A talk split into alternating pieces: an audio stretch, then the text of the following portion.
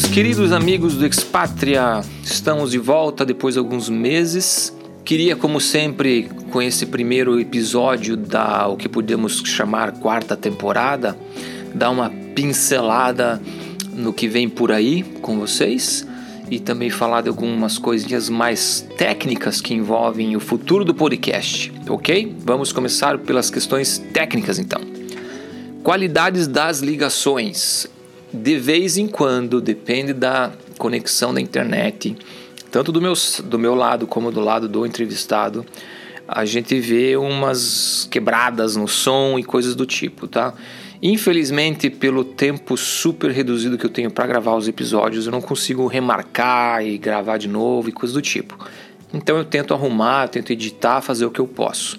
Mas fiquem já sabendo que esse tipo de problema pode acontecer, tá? Não, não que tenha, não que chegue ao ponto de não conseguir entender o que a pessoa está falando, mas só para deixar um, um alerta aí para vocês, ok?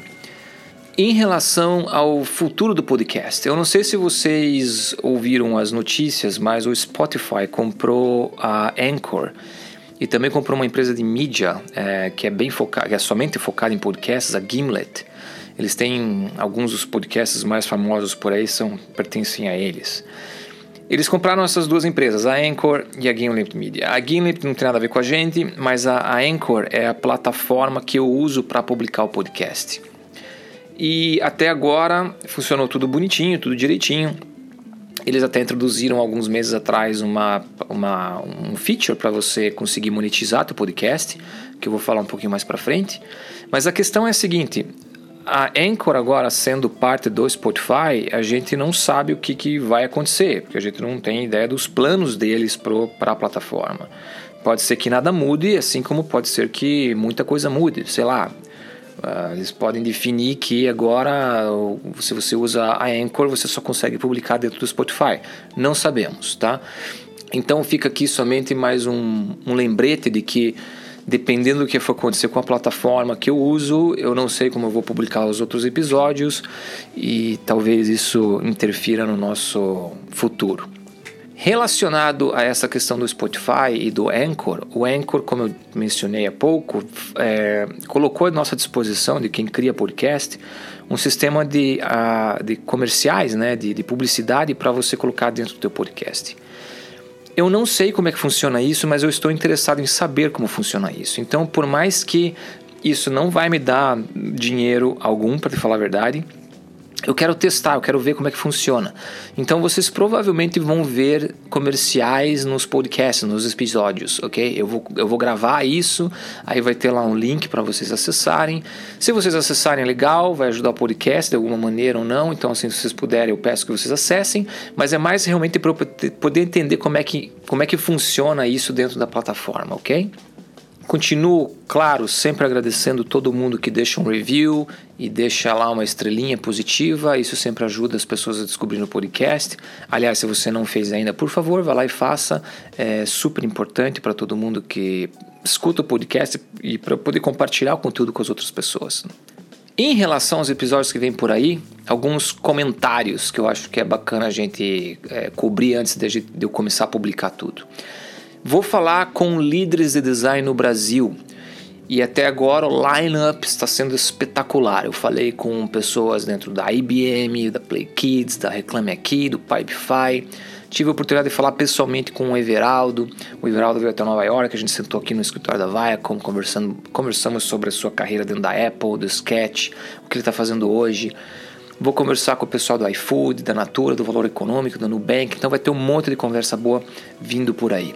Não perca, clique lá no subscription para você não perder os, os episódios. Nem sempre eu concordo com o que os entrevistados dizem. Eu acho que eu nunca cheguei a ser claro nisso. As opiniões são próprias, são da, da pessoa, você pode concordar ou não, e fica você, claro, querer concordar ou não com o que a gente fala aqui, tá? Então que fique bem claro isso também. Falando com líderes de design, eu acho importante deixar um fator aqui, um detalhe que é bem importante e às vezes as pessoas esquecem. Pense que para você ser um líder de design existe uma carreira que em teoria vem por trás. Hoje existe muita discussão também atrás disso, né, de quando você realmente vira um senior designer quando você vira um lead designer. Aliás, aquele report que o Fabrício Teixeira colocou do UX Design, é, né, das tendências, tendências de 2019, ele fala também nessa área de cargos e de que, que hoje qualquer um é um lead designer. Então, assim, pense que essas pessoas têm um histórico de design, tá? E elas fizeram um bom trabalho, no mínimo, para estar onde elas estão hoje, tá? O que eu acho também interessante a gente pensar sempre é o fator momento e lugar certo. O fator, fator momento e lugar certo tem um grande impacto na carreira das pessoas, tá? Mas isso não tem impacto na carreira de uma pessoa se a pessoa não tira oportunidade desse momento e desse lugar certo.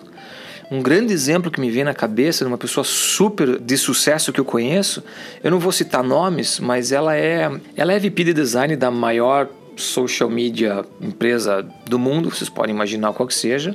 Essa pessoa entrou nessa, nessa empresa no comecinho dela, fazendo algo que não tinha nada a ver com design. Ela estava numa completamente diferente organização dentro dessa empresa. Nem organização podemos chamar de tão pequena que era na época.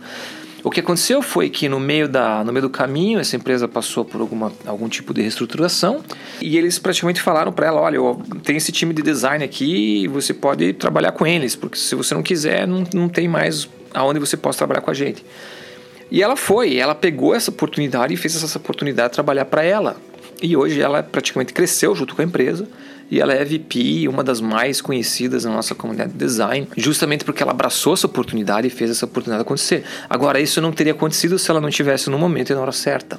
Quando a gente fala de líder também, falamos, isso falando por, por experiência própria, você vai notar que a gente não fala tanto de ferramenta mais e de fazer design, mas é mais sobre budget, sobre roadmap, sobre estratégia, o nosso trabalho muda um pouco. Então, para vocês terem ideia, hoje eu acho que 10% do meu, do meu tempo, ou 15% do meu tempo, eu realmente sento na frente do sketch, por exemplo, e faço design. O resto do meu, do meu tempo é entre reunião, é tentando vender cultura do design, tentando vender o nosso processo de design, entendendo quais são as necessidades da empresa, coisas do tipo. E mais duas coisinhas que apareceram nessas conversas que eu estou tendo com o pessoal que eu acho importante também salientar aqui, porque é algo que eu venho batendo o teclado já faz tempo, a tecla, venho batendo a tecla faz tempo.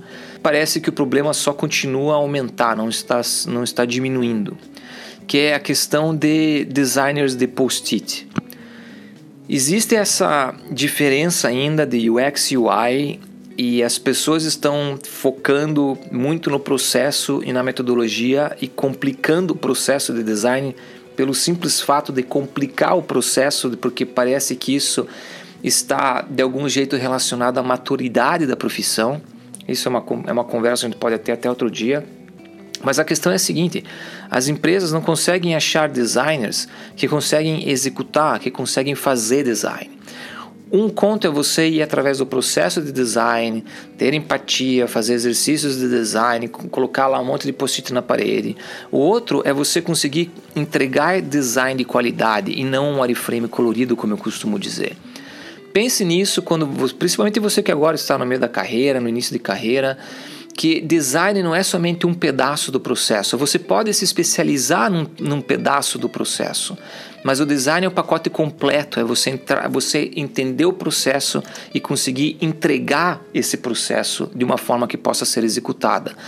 A execução aqui pode ser vista de diferentes maneiras, mas você tem que executar o teu design. E esse design tem que ser bom, tem que ser sólido, tem que ser bonito, tem que ser gostoso de usar. E isso também liga com uma outra questão que eu acho que está tá relacionada a essa relação entre novos profissionais vindo no mercado e essa ideia de que alguém com dois, três anos já é sênior, já é lead designer, que é essa proliferação de evangelistas de design sem ter o background suficiente para ser evangelizador de design. Então, tente separar o trigo do, do shoyu, é assim que fala, acho que é Tente separar as pessoas que têm experiência e que evangelizam design e aquelas, aquelas pessoas que tentam fazer conteúdo online simplesmente pelo fato de criar um canal no YouTube ou criar um podcast como esse ou coisas do tipo. A gente tem que tentar sempre entender. Em todo, isso não é só dentro da indústria do design, isso acontece em todos, todos os lugares. Mas é para a gente não tentar cair nessas arapucas que acabam deixando você num ciclo e você não consegue evoluir, ok? Bom, já falei muito. Os episódios vão ser distribuídos agora a cada duas semanas. Por favor, sempre entre em contato. Vocês têm a página do Facebook do Expatria, só procurar lá Expatria. Eu estou no Twitter, sempre respondo pelo Twitter quando possível, é ALL underscore Luca. Eu também estou no LinkedIn, sempre coloco coisa no LinkedIn. Estou muito menos no Facebook, no Facebook eu participo com grupos praticamente. É isso aí, pessoal. Espero que vocês gostem. Sempre me mandem feedback quando possível. Adoro receber e-mail e feedback do pessoal, acho super. Me, me, me dá vontade de continuar. Então, se você tiver algo a dizer, por favor, entre em contato, ok? Grande abraço para todo mundo, até a próxima.